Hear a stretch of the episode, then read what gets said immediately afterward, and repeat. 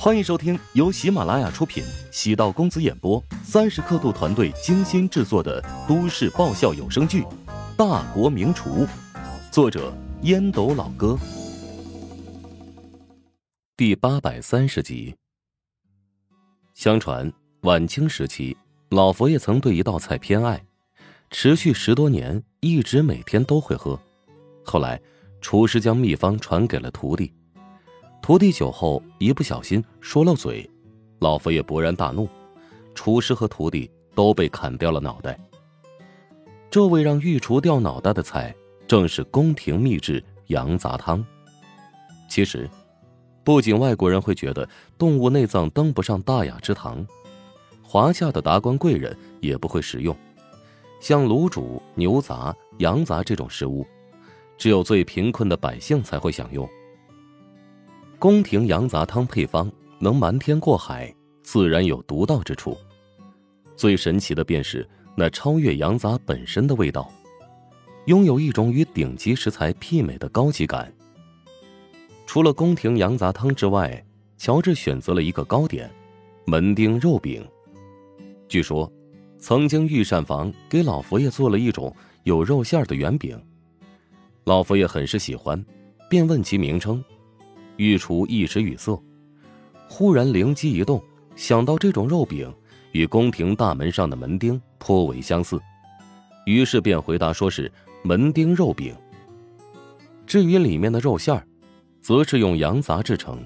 出锅的瞬间，玻璃房内充斥着一股奇特的香味儿，有面食的甜糯，也有混合着香料的肉香，都是宫廷制法，搭配在一起。给人毫不突兀的感觉。乔治在摆盘上也做了细致的构图，将羊杂搁在精致的瓷器当中，将一块肉饼切成四瓣，堆叠成假山，用勾芡好的酱汁从上而下泼洒，宛如一道溪水滑落。酱汁因为勾芡的很浓稠，缓缓流淌，形成了一种动态的视觉效果。此外，还有冬瓜雕刻而成的楼宇，萝卜雕刻而成的小鱼，各类花朵至少七八个品种，构成了一幅精致的园林构图，充满了东方的美感。不仅有宏观的结构，还有细节之处。若是细看的话，取了故宫后花园的意境。当然，乔治知道这些外国评委对华夏的文化估计也不是很熟。但他还是尽心尽力的完成了这道华夏风格很重的一道菜。太多的华夏元素具有一定的风险性，但乔治觉得，面向国际的赛事之中，作为一名华夏厨师，必须要承担一定的风险，将华夏文化在国际上推广。乔治在五十分钟之内完成了六个作品，让在场或者通过直播观看比赛的厨师。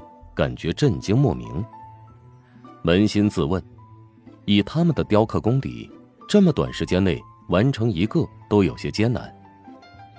镜头扫过六个盘子，所有人都露出了震撼之色。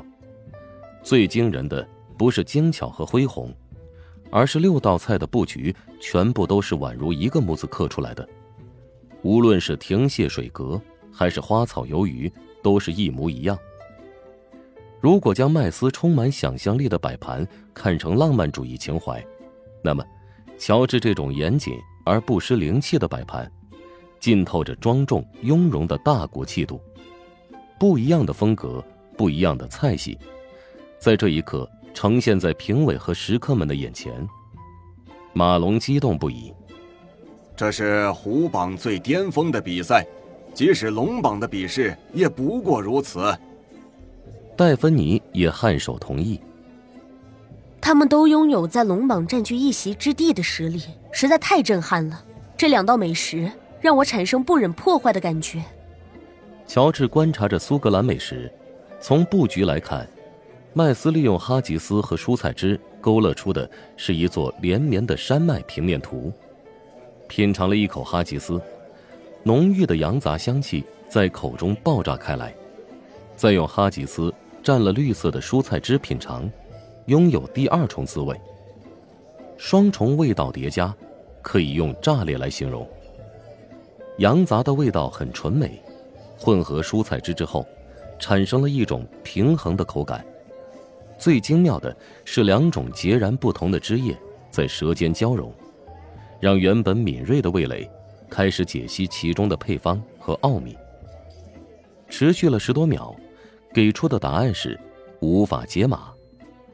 这次乔治遇到了高手。刘达研发多年的中式连锁餐饮秘方，能被乔治解析出来，说明他的味觉有多么可怕。但面对这道菜，竟然束手无策，说明麦斯在调味上的能力已经达到玄妙精深的境界。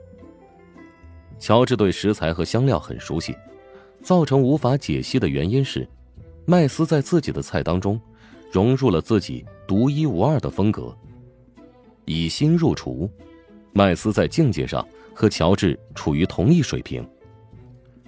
麦斯也开始品尝乔治的作品，放在西方人的眼中，作品似乎有些呆板，没有自由主义元素。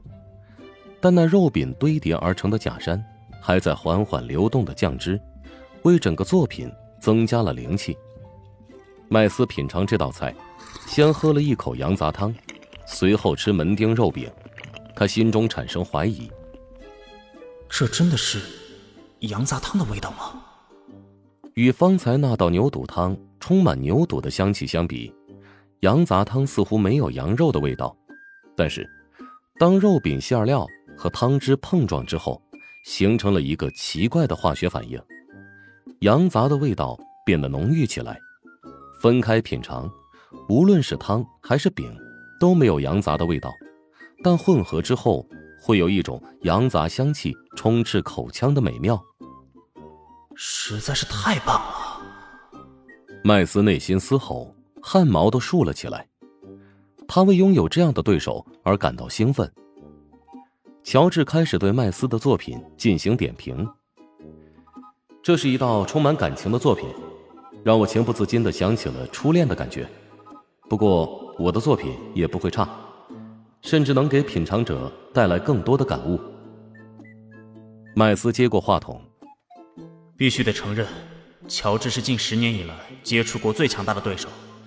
他虽然年轻，但作品大气厚重，而这道菜充分的展现了对食材的熟悉。但我认为这一回合。将会是我获得胜利。面对两个选手的自吹自擂，高小白尴尬的笑了笑。进入第二轮还真是硝烟四起，火药味很浓啊！但咱们也看到了，他们已经有种惺惺相惜的感觉。结果如何，还是得交给我们的五位评委，相信他们会带给我们公正的结果。马龙与其他四名评委分别品尝了两道菜。然后私下开始激烈的讨论。按照常理，评委们打分以自己的意见为主，但他们对如何给分产生了迷茫。这两道菜各有千秋，但绝对都在一个层次水平。马龙取过话筒，停顿许久，艰难地说道：“实话实说，这两道菜都处于很高的水准，但放在一起品尝还是会有差别。”乔治的作品层次丰富，创意十足，而且味道鲜明；而麦斯这道菜轻快活泼，让人从食物中感受到了充沛的情绪。